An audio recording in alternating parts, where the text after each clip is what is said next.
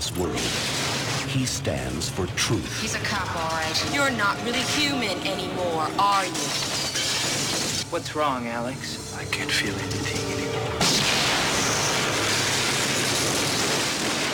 To the cyborg enemy, he is their nemesis. Olá, meus amigos. Tudo bem desse lado? Bem-vindos ao primeiro podcast inteiramente dedicado a cinema chunga. Chama-se VHS. Deste lado está o Daniel Louro e deste lado está... O Paulo Fajardo. Não leva César no meio desta vez? Pode levar César no meio. Muito bem. Então, este primeiro podcast é dedicado a, a um filme de 1992 chamado Nemesis. Penso que em português também deve ter tido o mesmo título. É, em, em português é Nemesis. É Nemesis. calhar é Nemesis. Eh, Este filme é de 1992, embora só tenha estreado em 1993. Então oficialmente passa a ser de 93. Ah, a informação que eu tenho é a data é de 92, mas a data de estreia é de 93. Portanto, penso que deve ter sido feita em 92 e só Sim, mas se estreou em 93 só passou a ser conhecido ao mundo em 93, então é de 93. é de 93, como queiras. É do mesmo ano onde foi feito esse grande clássico chamado Jurassic Park. Acho que esse e, este devem estar ela por ela. Mas tu deixas o Jurassic Park agora de lado porque é isso, não queiras comparar uma mega produção agora com aquilo que vamos passar a falar a seguir. Sim, tá é verdade. Não, não vamos desonrar a, a mística deste podcast que é chafurdar no, no lodo do que o cinema tem para nos oferecer. Ah, mas é chafurdar com classe. Sim, claro. Porque também há cinema chunga que pode ser feito com classe e este, acho, que, acho que este é um bom exemplo disso. Exatamente. E se calhar a prova disso é o facto de ter gerado mais três sequelas em vídeo. Não mais quatro, pelo menos. Eh, Pronto, eu só vi, eu só vi este e tive que o ver há bocadinho. Foi para me preparar.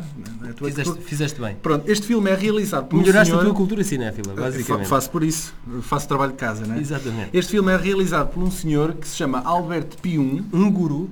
Um guru do cinema. Xunga. Exatamente. D, Z, o- como E eu se calhar vou-te deixar explicar um bocadinho melhor quem é este senhor, porque acho que tu já és fã dele já há uma série de anos. é? Já, exatamente. Então fala-me lá um pouco é, o, acaba por ser o rei do, do videoclube.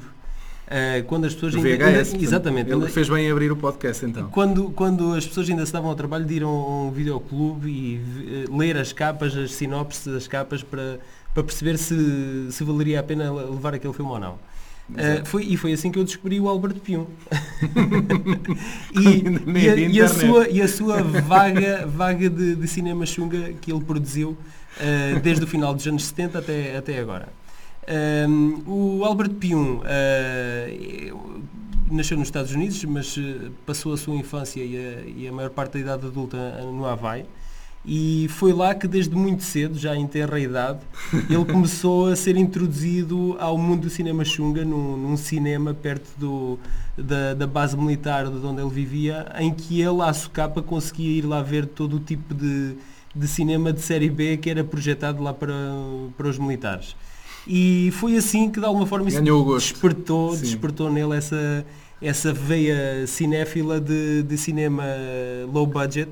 Eh, Eu acho que Xunga, Xunga, é- é, Xunga é bastante desprestigiante Este não é, não é o primeiro filme dele. Não certo? é o primeiro filme Mas que é, se, não é o, do- se não é o primeiro, é dos primeiros, não é? Não, este filme já, já, já está numa fase em que ele já trabalhava com, com algumas produtoras eh, eh, não mainstream, mas algumas produtoras de, de Hollywood eh, que, fazia cine- que faziam cinema comercial eh, diretamente para vídeo.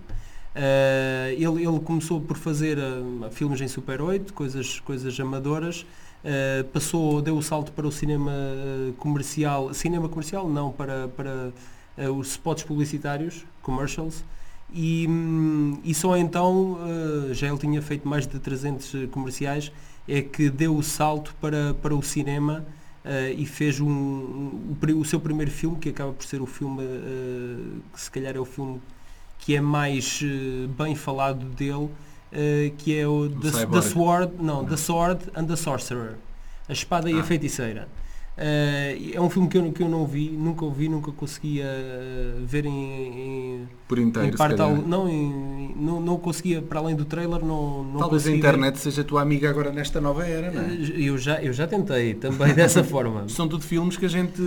Não, são tudo filmes que a gente consegue por meios legais, certo? Exatamente. Temos guardados em. VHS em casa ou vamos ao videoclube à moda? Ou então que gravámos às 4 da manhã na, Na- na, na RTP2 RTP2 ou no canal 1, quando só haviam dois canais. Eh, As madrugadas são ótimas, são elas que alimentam.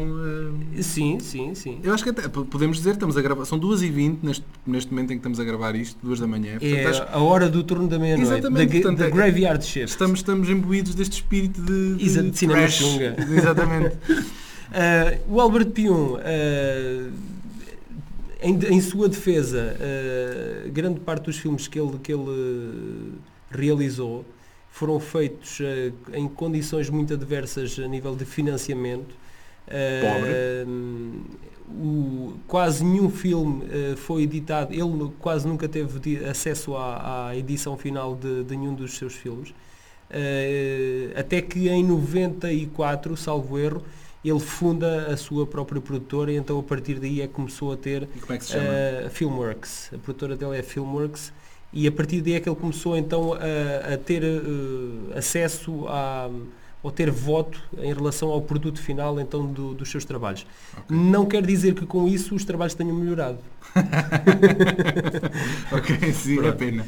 Eh, ele, ele, ele tem uma grande. eh, acho que pelos filmes dele, eh, pela longa carreira que já vai em mais de 50 filmes, eh, consegue-se já eh, verificar Um género. um, um- um forte, para além do género B, eh, eu acho que ele consegue atingir uh, alguns subgéneros.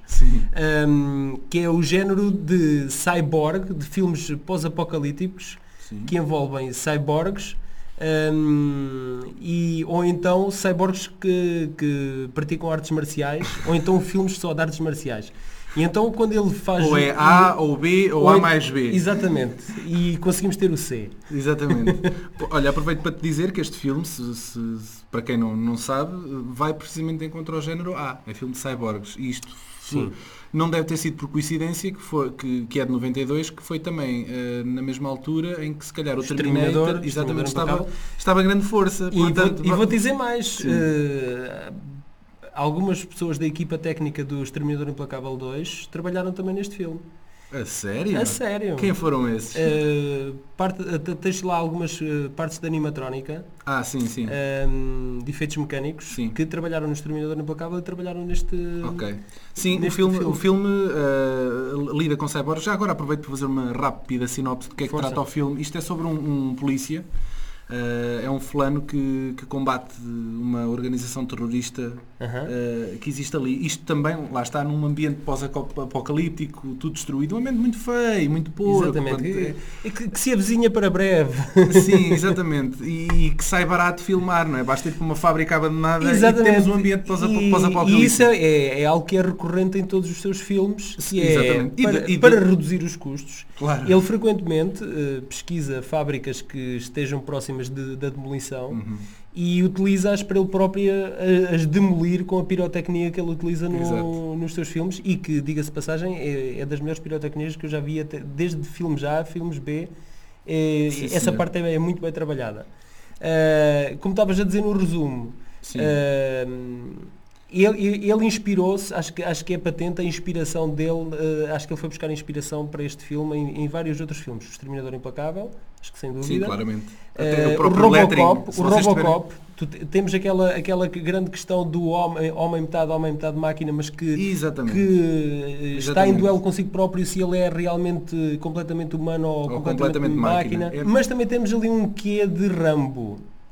Quando, quando o nosso Alex Rain sai da prisão com aquela, com aquela gadelha Exatamente. bem E comprida, não- e não só, só, lhe fala, só lhe falta a banda, a banda vermelha. A banda gástrica. Exatamente. Não. O, ele- o filme testa. é 70% é industrial, é passado em fábricas abandonadas e coisas muito cinzentonas, e os Ou outros então na 30% é na selva, exatamente. Exatamente. Portanto, é um curiosamente filmado eh, na, na terra onde ele eh, nasceu. No Havaí. Na- na- nasceu, ele nasceu em San Diego, mas Aham. onde ele cresceu que foi eh, em Honolulu.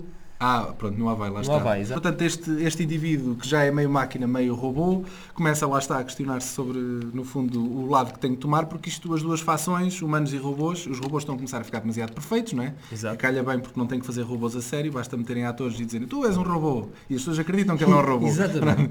Eles Ah, próprios acreditam que são, que são Exatamente. robôs. Ah, e ele não sabe em que parte é que há de ah, tomar, mas aceita um trabalho de um, de um chefe dele ah, para tentar apanhar um bufo qualquer, uma- um mauzão. Só que depois aquilo há uma reviravolta e o gajo que supostamente ele pensava que era um humano, que era lá o chefe de uma organização, já é um copycat, já é um robô fabricado à semelhança do, do outro indivíduo que entretanto foi morto. Enfim, pronto. E depois ele tem que, tem que andar lá a dar cabo de tudo e de todos para conseguir Basicamente a inteligência artificial eh, tenta dominar o planeta. Exatamente. Portanto, já agora deixa-me avançar e, e contar uma coisa curiosa. O Sr. Alberto Pium, eh, eh, aí por volta do ano 2000, 2001, estava eh, investido em relançar o filme novamente eh, em DVD. Ah, Mas... Estás-me a dar uma novidade, que eu pensava que sabia tudo sobre o Albert não Pium sabes. e isso eu não sabia. Eu, ainda bem que estou aqui para te ensinar mais alguma coisa. Eh, ele quis lançar o filme em 2001 e realmente começou a fazer isso, eh, eh, filmando, não, não digo filmar novas cenas, mas modificando algumas cenas e acrescentando e melhorando algumas cenas de efeitos especiais. E isso começou a acontecer, O efetivamente. CGI chegou ao mundo do Sr. Exatamente. Pium. Ele já estava no início desta década de zero e em que o CGI estava a invadir o cinema e ele achou, epá, eu posso pegar no, no meu, no meu cavalo morto e dar-lhe uma lufada de ar fresco e fazer render mais alguns trocos. Ah, e que foi o que ele realmente começou a fazer. Só que Certo. depois não aconteceu porque a produtora dele faliu e então aquilo ficou em águas de bacalhau. Contudo, Hum. num festival de cinema foi apresentada uma prévia onde mostra algumas cenas do filme, mas com CGI ah, melhorado. E é Uhum. muito giro isto está na internet. Era uma página dedicada ao autor, que é o Albert Pium Movies. Ah, e vocês procurarem lá, ou então se virem a versão vídeo deste podcast, nós temos, estamos neste precisamente a passar a cena. Portanto, passem por lá e vejam que é muito interessante comparar o antes e o depois deste filme. Portanto, é, é- é- no fundo é colocar uma cereja em cima de um cagalhão. Mas eh, não, não, não é não, poderias ter descrevido da melhor maneira. mas, mas é giro à mesma, à mesma de se ver. Também descobri no YouTube que este filme eh, contém um final alternativo, que foi, a- a- penso eu que terá sido a primeira versão que eles filmaram, só que depois abandonaram e pensaram, epá, a gente pode dar uma lufada de ar fresco e fazer isto um bocadinho melhor.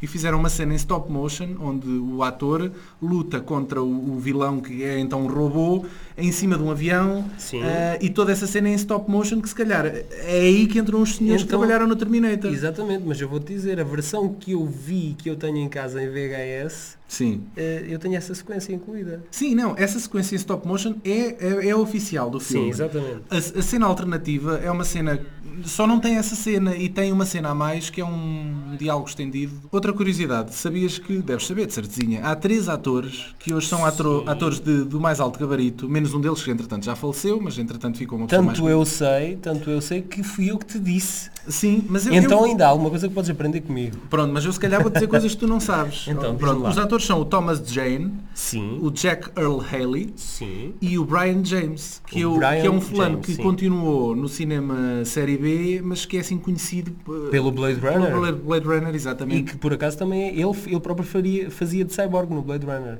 Já Exatamente, 81. exatamente. Portanto, Que ele- coincidência. Yeah. Mas os outros dois, o Thomas Jane, O Thomas Jane, que, que é um durão hoje do, do cinema de ação, Exatamente. a- aparece para levar porrada de uma rapariga. uma rapariga, exatamente, e, E- não está e- em e cena mais de, franzina. mais de 5 minutos. E sabes uma Exatamente. cena? Ele aparece a pila dele no filme.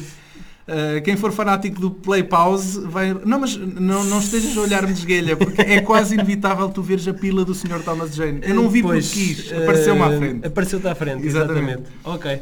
Uh, outra, outra curiosidade é que tem mais ou menos a ver com a mesma coisa. Há um blooper, há um plano uh, também no mesmo quarto, onde a câmara está em, em, em- picado, E- e em contrapicado, Sim. e tem o rabinho do, do ator principal. Sim. E quando o plano já é de frente, vê-se que o rapaz está de, com umas cuecazinhas. Pronto. É um blooperzinho que este filme Ok. tem. Pronto. ok. Não há de ser o único. Uh, exatamente. O Jack Earl Haley. É o novo Freddy Krueger Exatamente. e é, entrou também talvez É o mais Rorschach do Watchmen. Do Watchmen. Eu, já agora deixa-me dizer, eu não sei se tu sabes, este ator teve. Ele, ele, ele entra neste filme pai, em, em dois minutos. É, E- muito, é muito rápido. Mas esta, esta não foi a primeira colaboração com, com, o- com o Albert Pium. Olha, eu vou aproveitar para te mostrar só uma cena neste filme Sim. ah, que é, epá, é a minha cena preferida e podia estar fora do filme que não fazia lá falta nenhuma. que é da velhinha. Exatamente, mas a cena é tão Mas essa faz-me lembrar, faz lembrar uma cena do Robocop, mas ao contrário, que é um miudito pequenito que eh, é subestimado Sim. e que acaba, acaba por ser o, o- o vilão que dá contacto de beisebol no Robocop. Ok, eu vou, eu, eu vou já pôr aqui a cena. Uhum. Ah, ok. Have you seen him? Eu tenho, que, eu tenho que descrever a cena porque isto ouvido não, não tem a mesma graça. É Isto um matulão. é um matulão que se mete com uma velhinha e a velhinha não tem mais nada e saca de uma pistola da malinha. Mas, mas eh, tens que descrever também a velhinha. É que a velhinha é quase decrépita Ela e treme, a, a ela- pistola ela é treme. maior que ela. ela quase não, não consegue erguer a pistola. Ela por cada ela, ela, ela odeia cyborgs, pelos vistos. Cyborgs. E, e dá cabo de um cyborg, mas assim ali no meio da rua é uma cena fabulosa. Mas e quem protagoniza este, este cyborg que acabou de, de ser liquidado? É nada mais, nada menos que um dos três ou quatro eh, duplos de cinema que, que em mais filmes entram que aparecem apenas para morrer, que é nada mais, nada menos que o Steve São carne, para canhão. Ah, eu vou aqui só mostrar também uma outra cena. É, é- é uma cena muito rápida. Isto é na parte da selva, portanto é o bocadinho Ah, sim, inspirar sim, o sim, sim, Rambo, sim. que é quando ele e uma rapariga, que é muito péssima atriz, é muito mauzinha, é muito. É uma- é Aliás, acho, acho que nós pedimos, pedimos Não, mas mas esta é votações. particularmente má, exatamente, esta é particularmente má e só é apresentada para aí um terço do fim do filme. mas eu vou dizer uma outra questão. Ele, ele faz questão de, de fazer o cast de, de atores com pouca experiência ou de pessoas que não têm. Para sair mais barato. Uh, também, também essa poderá ser uma das razões. Mas ele diz que traz uh, mais Algum realismo. realismo. Sim. Isto é uma parte em que uh, o herói, que se chama Alex, e esta rapariga que entretanto ajuda. Alex Rain. E vai, ele próprio vai cair como uma gota d'água da cascata. É, é, isso. Curiosidade. Ele vai saltar de uma cascata com, uma, com, uma, com a sua amiga. Mas eles nunca saltam de uma maneira qualquer. Eles, eles saltam em mortal encarpado à retaguarda. em todos os saltos que eles fazem, é impossível que, ser um salto normal. Tem que Ok. ser sempre algum malabarismo. Pronto, e, e isto é o, o grito. Reparem só no grito da, da protagonista.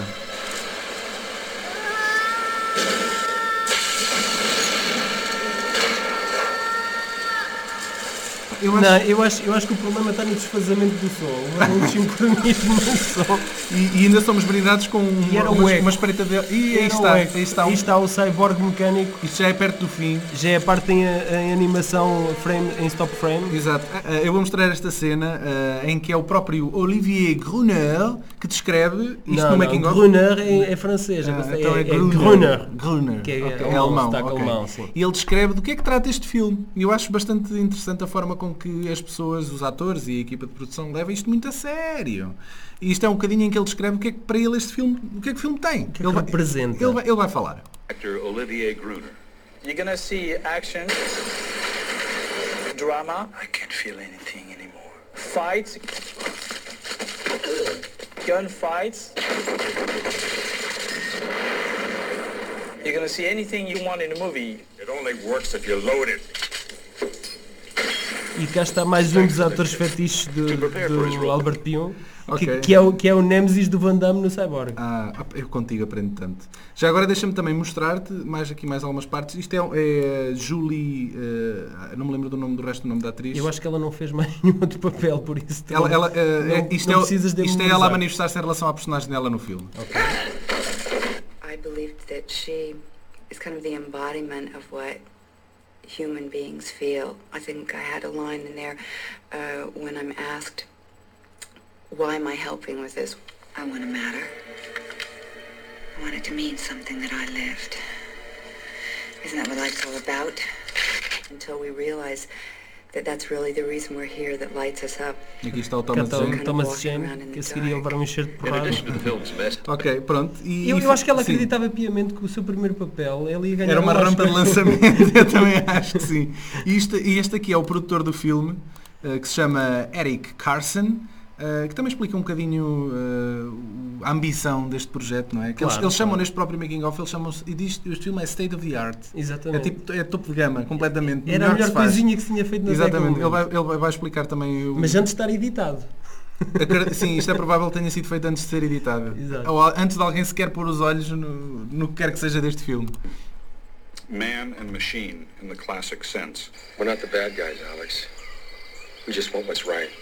Esta é a voz de Tim Thomerson. Humans treat us like things. The O agente Smith of course, do want to bring Nemesis. order and control the human impulse. And you're not really human anymore, are you? 86.5% is still human. A inspiração Robocop. None of you is human. Never was. Mesmo no fim, alguém pergunta ao produtor quanto é que ele gastou na produção do filme? E eu adoro a resposta dele. Vão perguntar ao produtor quanto é que ele gastou Uh, neste it filme. Parece o número do, do cartão... Do cartão de crédito dele, dele é? Exatamente. Que deve ter alguns 30 dígitos. Exatamente, e no- nesta cena em que ele responde, ele tem um chapéu à cowboy, eu já estou a Exatamente. imaginar uma espécie de texano cheio de nota, não é? Com os Exatamente. furos de petróleo lá. Bom, meus amigos, eh, estamos a dar as últimas. eh, Muito mais havia para dizer e haverá Muito para mais, dizer. sim. Albert Pinho voltará. olha, eu vou-te só fazer um, um desafio e vou virar o meu portátil para aqui para tu não veres e vou-te Sim. fazer esta perguntinha. e se tu acertar, vou-te fazer uma, vou-te Um questionário? Ah, sim, sim, vou E escrever. Olha, o vou que é que eu escrever. ganho? É assim, ah, vou escrever aqui o nome do Thomas Jane Sim. ah, no IMDb e Mas eu não sou fã do Thomas Jane. Não és fã, ainda Sou bem, fã mas isto é para. Pinho. Eu vou-te pedir para tu me dizeres ah, o nome de três filmes em que o Thomas Jane tem, tem entrado. Se conseguires dizer o nome de três filmes, escolhes o, o próximo filme do Albert Pion que a gente está a chafurdar Então, aqui. The Punisher, Certo? uh, Perigo no Oceano, Deep Blue Sea. Deep Blue Muito bem, Sea. já temos dois. um, The Mutant Chronicles. Muito bem, é 2008. Também é um filme muito chunga, digo já. também. Pronto. Para, bom, próximo filme do, do, Pion que vai andar aqui, aqui a ser falado. Uh, Escolhe lá. próximo, próximo filme do Pyong, eu escolho o filme Nights, que foi rodado no ano imediatamente a seguir, em 93. Um, em português deve ser Cavaleiros. Ok, meus amigos, não nos percam no próximo podcast se acharem que este tipo de paleio vai de encontro aos vossos interesses E cinematográficos vos ou não. interessa e vos preenche de alguma forma Claro. a lacuna que falta Eu acho que isto é um guilty pleasure. cinematográfica, Exatamente. aquilo que vocês não encontram nas revistas de cinema. É verdade, e às vezes uma pessoa pensa que raio filme é que eu vou ver hoje? Hum, Por que não um filme chunga? por que não? Um filme chunga por dia não sabe o Este- mal que fazia. Estes filmes têm uma alma que os filmes de hoje, os blockbusters de hoje não, não dão a ninguém. Mas, mas cuidado, porque pode causar danos colaterais muito severos. Mas isso, isso já é só para a dia. Até breve. Adeus.